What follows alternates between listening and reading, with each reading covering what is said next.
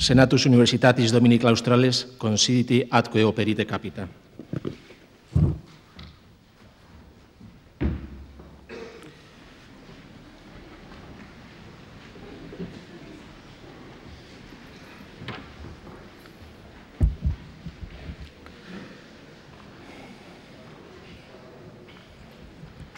En nombre de la Universidad de Valladolid doy a todos ustedes la bienvenida a este acto solemne en que se va a investir doctor honoris causa por esta universidad al profesor Di Pietro. Como es tradicional, el ceremonial discurrirá de acuerdo con lo prescrito en los estatutos latinos de esta universidad del siglo XVI. Consensus incipit. Uira secretis consultum leget, quod dominum Adriano Di Pietro honoris causa doctorem creari proponitur acuerdo de la Junta de Gobierno otorgando la condición de doctor honoris causa de esta universidad. La Junta de Gobierno de esta universidad, en sesión celebrada el día 18 de diciembre de 2001, a propuesta de la Facultad de Derecho, acordó nombrar doctor honoris causa al excelentísimo señor don Adriano Di Pietro. Y para que conste ya los efectos oportunos, extiendo la presente visada por el magnífico y excelentísimo señor rector y sellada con el de esta universidad en Valladolid a 19 de abril de 2002.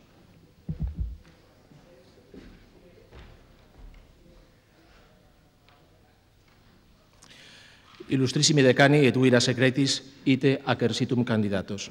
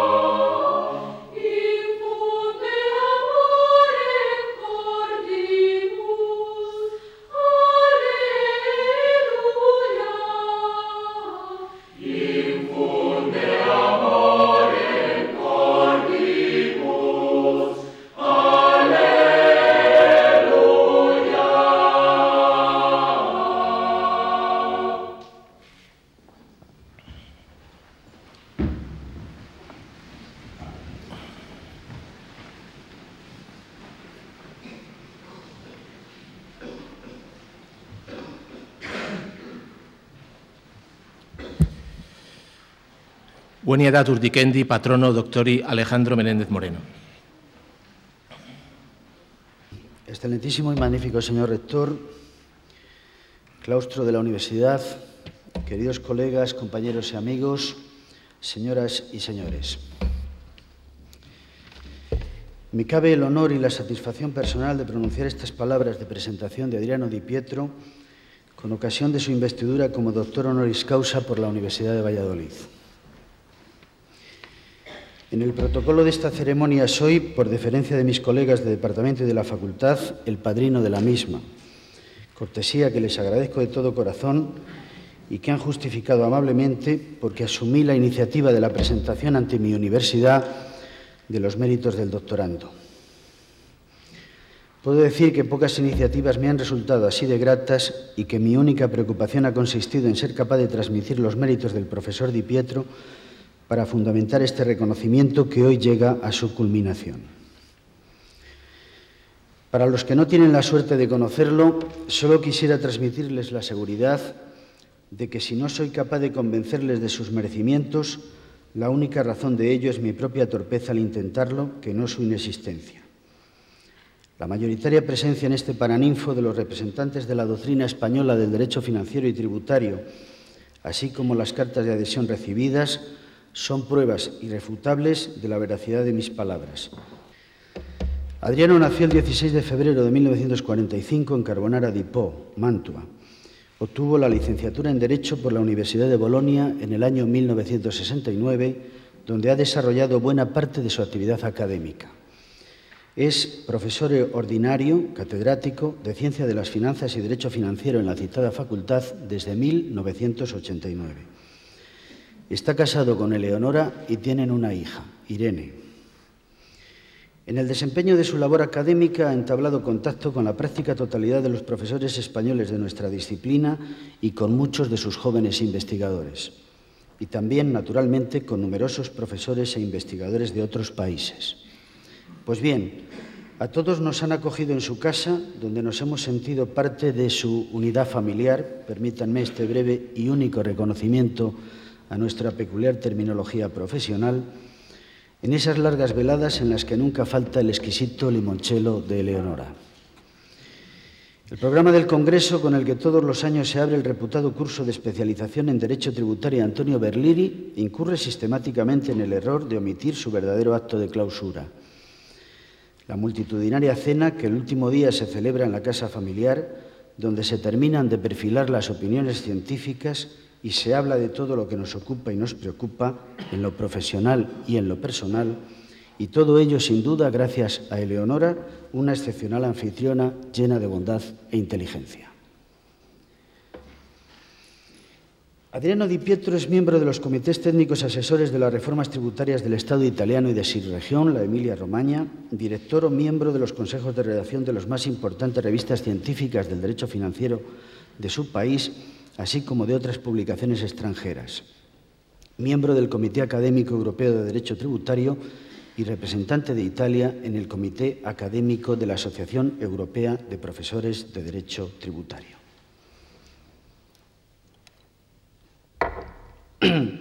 Pero Adriano es sobre todo un docente infatigable con régimen de dedicación exclusiva como profesor de la Facultad de Derecho de la Universidad de Bolonia, donde atiende entusiasta sus clases de licenciatura y de doctorado, y entre ellos a los doctorandos del prestigioso Real Colegio de los Españoles de Bolonia, fruto de su incansable magisterio es, sin duda, el que cuente ya entre sus discípulos con varios catedráticos de Derecho Financiero en la difícil carrera académica de la Universidad Italiana.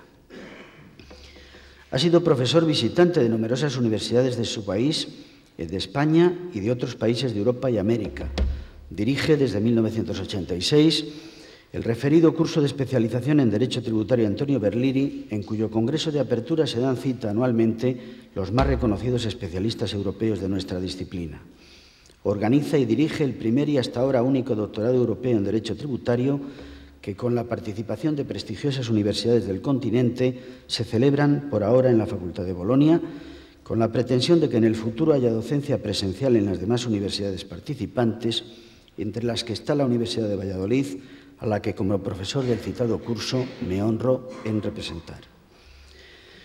Precisamente su relación con nuestra universidad ha sido particularmente intensa y fructífera.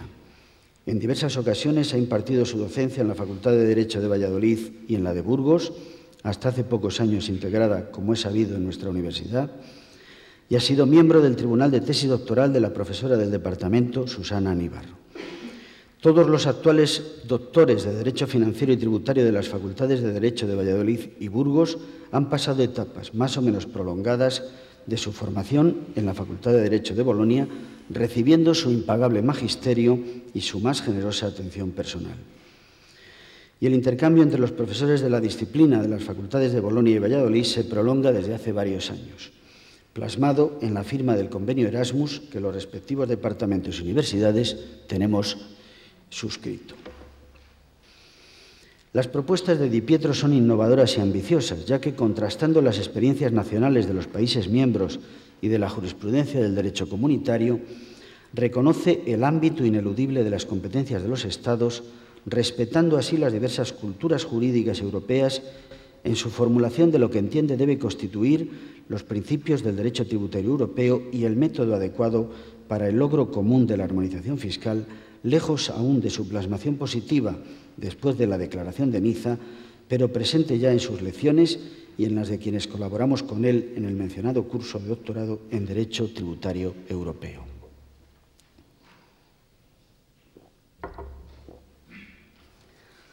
No creo que sea necesario seguir mostrando e insistiendo en el papel de su labor investigadora. Sí sé, en cambio, Adriano, que este breve recorrido por ella ha producido en mí algo que no había sentido hasta ahora. Me has hecho dudar de Proust. Quisiera que mis palabras hubieran sabido reflejar, siquiera pálidamente, la personalidad humana y científica del doctorando, que desarrolla su labor académica de la única manera que es posible hacerlo en el ámbito de cualquier especialidad jurídica, de manera serena y objetiva, libre de cualquier condicionante político, religioso o ideológico, con el único fin de proponer a la sociedad las soluciones más equitativas a los múltiples conflictos jurídicos que se le plantean. Quisiera así que vierais en el doctorando y en este acto de investidura lo que a mí me parece percibir.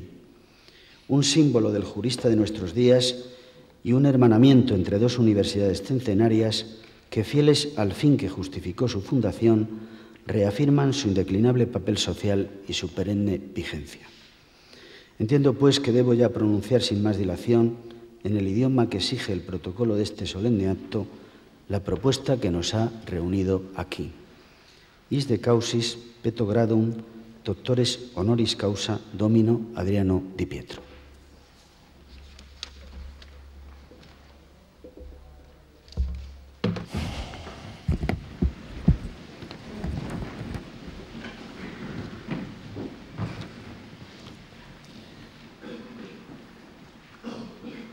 Nunc clarissimo viro Adriano Di Pietro, uius universitatis honoris causa doctoris lauream con que damos.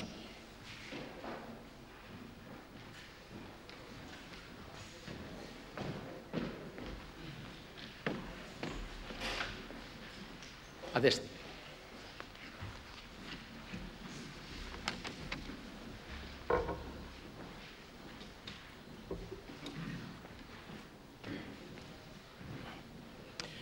ab Universitatis Vallisolitanae Connuentum, iuris facultate postulante, pro egregis tuis meritis honoris causa doctor creatus es. Auctoritate mihi conquesa, gradum doctoris universitatis studii valisoitani tibi confero. Patronus insignia doctoris tibi induet, et eorum uim enarrabit. Aquí peplimum in capite piteum laureatum sinum coronae et excellectiae doctorais dignitatis.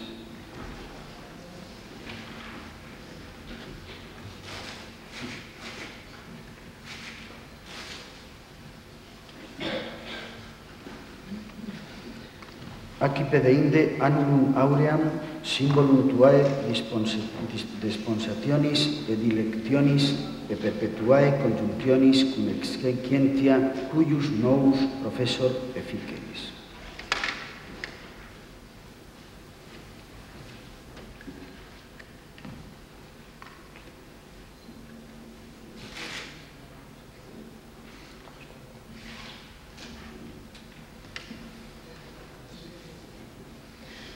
sede etiam et ut nus doctor in octrono qui tibi sit autoritatis quas securus in catedris publicae docere debeas.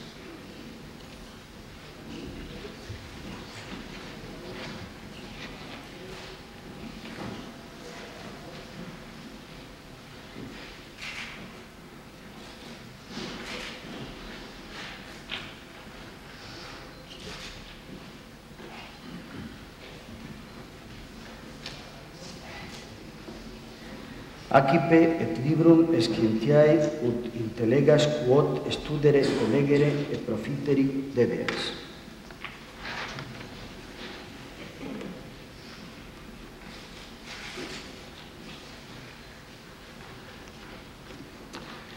Acipe denique albas manicas quibus mundities manibus eruanda significetur simulque tuae dignitatis honestas ostendati.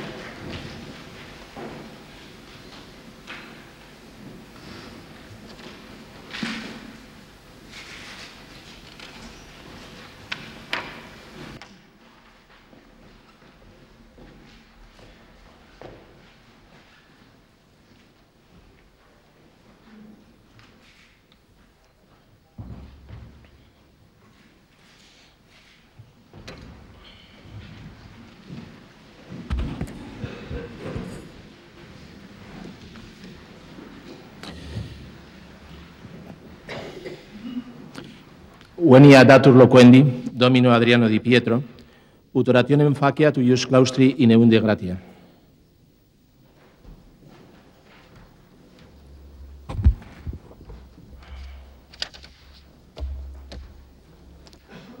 Eccellentissimo signor Rettore dell'antica e prestigiosa Università di Valladolid, illustre preside della Facoltà di Diritto e della Facoltà di Economia, cari colleghi delle facoltà di diritto ed economia del claustro accademico. Caro Alejandro, antico amico, illustre padrino di questa cerimonia, colleghi e giovani studiosi di tante università di Spagna a cui mi legano profondi legami di stima e di affetto, cari allievi italiani, cari studenti di Valladolid, eredi di quei clerici vagantes che contribuirono alla formazione di una cultura giuridica europea. Grazie. La vostra partecipazione così numerosa ed attenta mi onora. La stima che manifestate con la vostra presenza mi commuove. Rinnova in questo momento solenne che mi vede primo professore dell'Alma Mater Studiorum, che riceve un dottorato honoris causa da questa università, gli antichi legami con lo studium bolognese conferma quella straordinaria relazione di scienza e di umanità che lega in maniera unica in Europa una città come Bologna ed una nazione come la Spagna. Come disse Re Juan Carlos di Spagna in occasione del conferimento della laurea honoris causa da parte della nostra facoltà di diritto. Spagna che in nome di una cultura europea a Bologna si scopriva alla fine del Trecento unita, culturalmente prima ancora che politicamente, tanto da ispirare al cardenal Hilder Bernot la scelta di istituire un prestigioso collegio universitario. Il mio ricordo va alla memoria di Jaime García Neveros e Fernando Vicente Arce, primi bolonios di diritto tributario e finanziario, senza di quali molti di voi non sarebbero qui oggi in questo momento felice. Il mio pensiero grato va ad Antonio Berliri e a Furio Bosello, senza il cui insegnamento e senza il cui aiuto non sarei qui con voi oggi.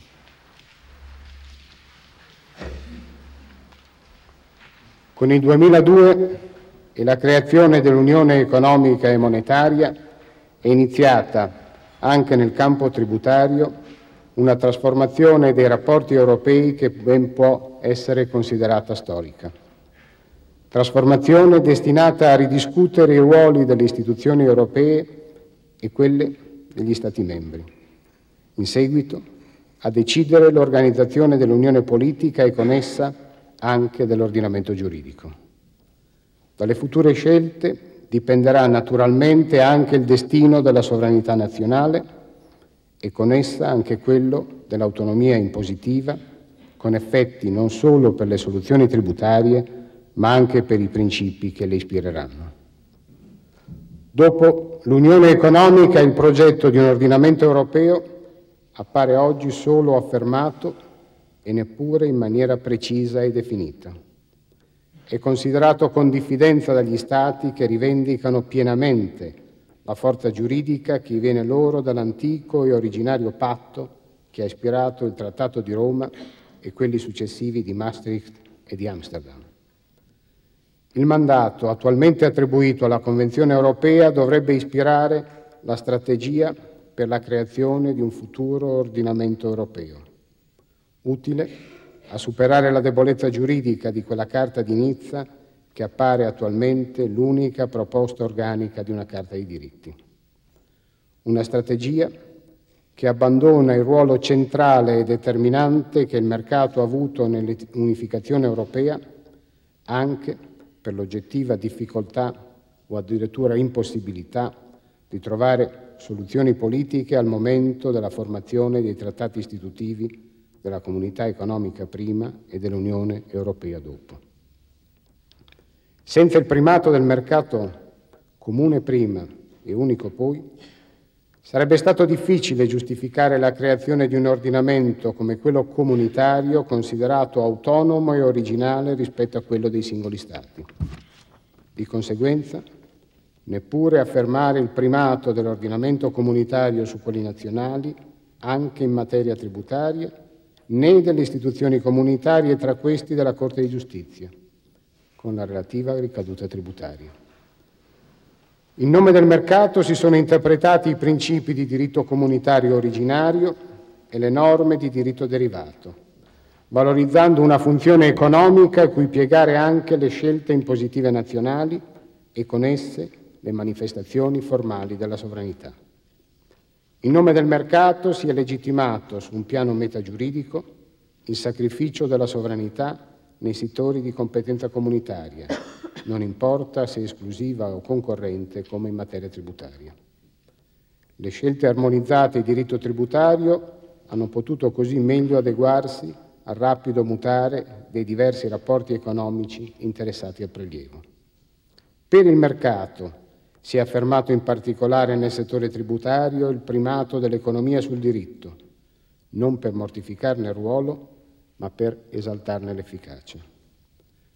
Le conseguenze tributarie di tale principale ispirazione economica che ha fin qui caratterizzato l'unificazione europea sono chiare e ben conosciute. Nel settore dell'imposizione indiretta gli Stati nazionali hanno dovuto rinunciare a scelte autonome sugli scambi extracomunitari, devolvendo all'Unione l'intero gettito dei dazi doganali. Hanno dovuto attuare il modello dell'imposizione dell'IVA, rinunciando a un'applicazione nazionale degli scambi infracomunitari. Hanno dovuto accettare il modello di imposizione delle accise. Nel settore dell'imposizione diretta, in mancanza di modelli armonizzati che coinvolgessero interi settori impositivi, gli Stati hanno dovuto rinunciare a un regime nazionale per i redditi che derivano da riorganizzazioni societarie o da rapporti di gruppo di carattere infracomunitario non hanno potuto più utilizzare liberamente lo strumento tributario per incentivo economico a causa del divieto di introdurre esenzioni o riduzioni a favore di imprese settoriali, perché considerati aiuti di Stato. Non hanno più potuto differenziare i regimi tributari di soggetti non residenti rispetto a quelli residenti quando fossero discriminatori o quando costituissero un ostacolo alle libertà di circolazione e di stabilimento. Questo è dunque il contributo che questi anni di applicazione del trattato in materia tributaria offrono alle fasi di unificazione europea successive all'attuale realizzazione del mercato unico. Se però la strategia è sufficientemente precisa per l'unione economica e monetaria, più incerta quella per la fase successiva, politico-istituzionale. Difficile infatti al momento definire nel futuro o nei futuri ordinamenti il ruolo dell'unione politica e degli Stati e di conseguenza immaginare anche il destino dei rapporti tributari nazionali e dell'Unione, il ruolo della sovranità impositiva statale, dal momento che questi aspetti non vengono neppure menzionati nel mandato che è stato affidato alla Convenzione europea. In un futuro ordinamento europeo non potranno essere trascurati quei principi che riguardano l'imposizione e che la Carta di Nizza ha completamente ignorato. Principi che coinvolgono i rapporti tra la divisione dei carichi pubblici e l'integrità patrimoniale dei singoli, tra il finanziamento delle spese pubbliche e il proporzionato sacrificio dei contribuenti, che stabiliranno come dovrà essere attuato il prelievo tributario, che ispireranno la funzione di repressione per violazione delle norme tributarie, che garantiranno la piena tutela processuale dei contribuenti. La soluzione comincia ad essere definita grazie al determinante contributo della Corte di giustizia, che ha voluto ricercare ed individuare principi generali negli ordinamenti tributari nazionali, riscattando così le scelte impositive da soluzioni casistiche e da ragioni contingenti. In tal modo si ammettono in alcuni casi scelte impositive autonome degli Stati che possono confliggere con le libertà del mercato, riconoscendo che l'interesse giuridico nazionale possa prevalere su quello economico del mercato unico, solo quando vi siano principi giuridici riconosciuti a livello comunitario. Le cause di carattere tributario che la Corte ha riconosciuto in diverse occasioni per giustificare deroghe nazionali al divieto di discriminazione, così come alla libera circolazione o alla libertà di stabilimento, non sono tanto un'eccezione alla piena integrazione del mercato unico, quanto il riconoscimento di un principio giuridico nazionale. Questo diventa poi, indirettamente, comunitario nel momento in cui si ammette che prevalga sull'altro, altrettanto comunitario, del mercato. In tal modo si afferma che il divieto di discriminazione e la tutela delle libertà economiche del trattato non viene garantita con un sacrificio generale ed assoluto delle scelte impositive nazionali rispetto alla piena realizzazione del mercato come espresse nella tutela dei non residenti. I principi e gli interessi di carattere tributario che permettono agli Stati di non perdere completamente la loro sovranità impositiva rispetto alle finalità comunitarie assumono come tali essi stessi un rilievo comunitario. Un'importanza che nel momento in cui giustifica la prevalenza di un principio giuridico nazionale sul tradizionale interesse del mercato diventa un vero e proprio valore comunitario. Corrisponde cioè a un interesse giuridico riconosciuto sul piano comunitario. Solo così si può comprendere che possa diventare un limite all'efficacia di principi di diritto originario comunitario e alla piena integrazione del mercato. Se questa integrazione e il relativo interesse cedono rispetto ai principi che caratterizzano gli ordinamenti tributari degli Stati membri. Se i principi nazionali, grazie a questo riconoscimento, divengono a loro volta rilievi e valori di importanza comunitaria, è possibile ora immaginare che su questi principi possa in futuro costituirsi la parte tributaria dell'ordinamento europeo. La stessa elaborazione dei principi in materia tributaria e la storia della loro formazione comune alle esperienze degli Stati e alla creazione dell'ordinamento comunitario costituisce la migliore garanzia di un patrimonio giuridico che, superato il momento della piena integrazione del mercato e la logica economica che l'ispira, si offre al tempo stesso a una comune applicazione. Permettere quindi che l'ordinamento comunitario futuro possa affermare in campo tributario principi che sono tali in quanto ispirano i poteri di imposizione, disciplina, controllo, sanzioni, tutela processuale, in quanto seguono il reparto della sovranità, che hanno pari efficacia nei confronti di diversi soggetti politici, quale che sia l'organizzazione che verrà sancita dal nuovo ordinamento giuridico. In questa prospettiva anche le attuali forti divergenze che riguardano il principio di legalità in materia tributaria sono destinate ad essere superate proprio dal futuro cambiamento dei ruoli dell'Unione e degli Stati. Il principio di legalità, confinato sul piano comunitario a, ris a puro rispetto delle procedure di formazione delle fonti comunitarie, dopo aver svolto il suo ruolo in difesa della piena integrazione del mercato, rischia di essere l'unico principio sul piano comunitario che resta funzionale all'esigenza economica del mercato e con esso alla sua piena integrazione, ancora poco sensibile al deficit democratico che caratterizza ancora oggi le procedure di formazione delle fonti comunitarie. L'unico principio, quello di legalità, che rimane lontano dalle esperienze giuridiche su cui gli Stati europei hanno fondato il patto finanziario con i loro cittadini mentre altri principi tributari sono stati progressivamente riconosciuti con valenza giuridica che ha avuto prevalenza sulle esigenze del mercato. È indiscutibile, come ha affermato Habermas in Die Constituzionale Constellation, che una formazione democratica della volontà sul piano europeo ha bisogno di allargare la sua base di solidarietà per poter promuovere, coordinare e legittimare politiche redistributive. Così il futuro ordinamento potrà offrire una risposta adeguata alla diffidenza sul ruolo dell'imposta, nel momento in cui negli Stati europei si lamenta una sproporzione tra le conseguenze patrimoniali e la qualità e quantità dei servizi pubblici offerti. Solo così potrà superare il rischio che l'ordinamento europeo limiti progressivamente il ruolo della legalità e con esso della partecipazione in materia tributaria.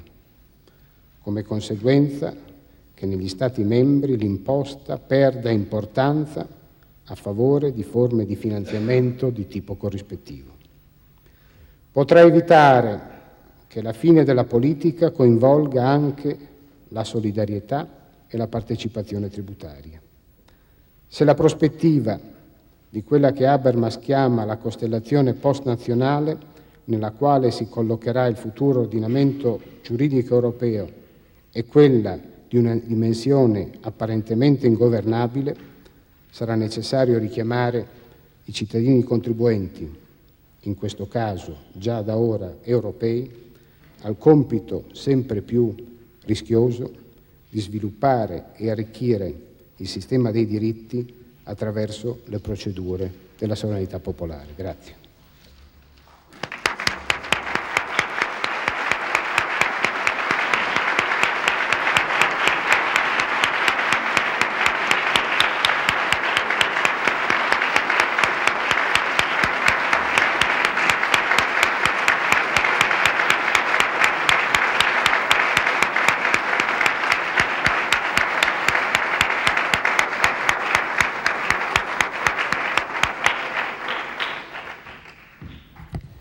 Veni et iusurandum presta, quod a te accipian in nomine universitatis.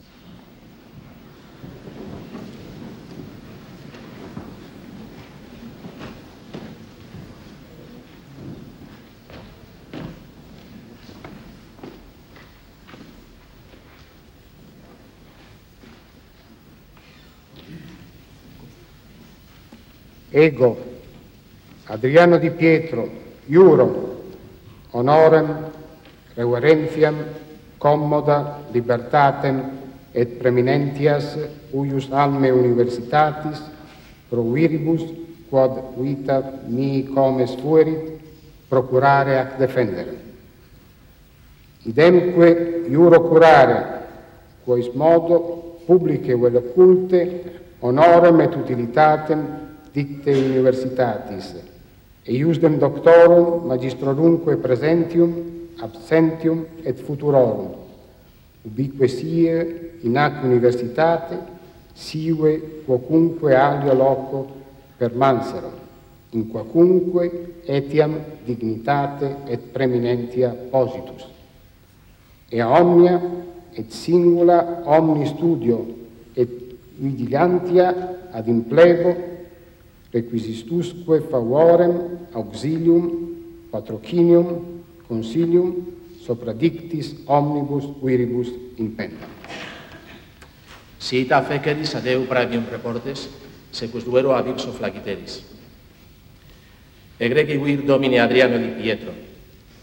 Te admitto et incorporo in collegium doctorum academiae Vallisoletaneae cum omnibus honoribus et privilegis qui buscateri doctores suius studi fruntur atque signo pacuis amorisque, quibus esquente munere fungi debeas, acipe nunc fraternum amplexum, quen rogo ut caeteris doctoribus praesentibus suius claustri des.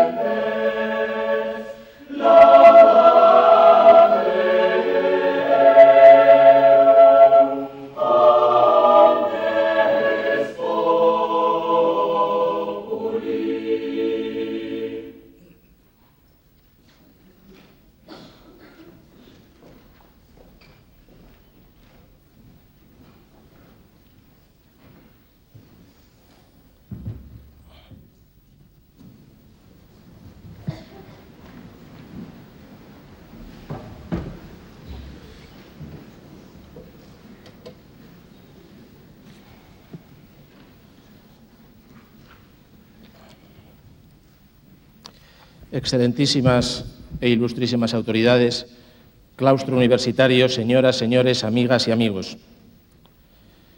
Queremos muy brevemente concluir este acto felicitando al profesor Di Pietro, a su padrino, el profesor Menéndez Moreno, y a la Facultad de Derecho, la más antigua de nuestra muy antigua universidad. Sin embargo, cuando nacía el estudio vallesoletano, en el siglo XIII, Bolonia, la universidad del profesor Di Pietro, ya tenía amplia tradición. Bolonia, todos lo sabemos, es el origen de la Universidad Europea. Por ello fue escogida como sede para la firma de lo que ahora se llama Declaración de Bolonia, el proyecto de convergencia universitaria europea. Así pues, la palabra Bolonia representa nuestro origen y también nuestro destino, diríamos el alfa y la omega de nuestra institución. Me gustaría que la presencia entre nosotros del maestro boloñés Di Pietro, la dimensión europea de su currículum y su lectio también de ámbito europeo fuesen para todos recordatorio de la obligación que tenemos y con gusto cumpliremos de adaptar la Universidad de Valladolid al proceso de convergencia europea en materia de educación superior. La Facultad de Derecho, que en épocas históricas y en nexo con la Chancillería fue siempre la más numerosa de esta universidad, acaba de incorporar un nuevo doctor a un elenco brillante y secular. Enhorabuena, he dicho.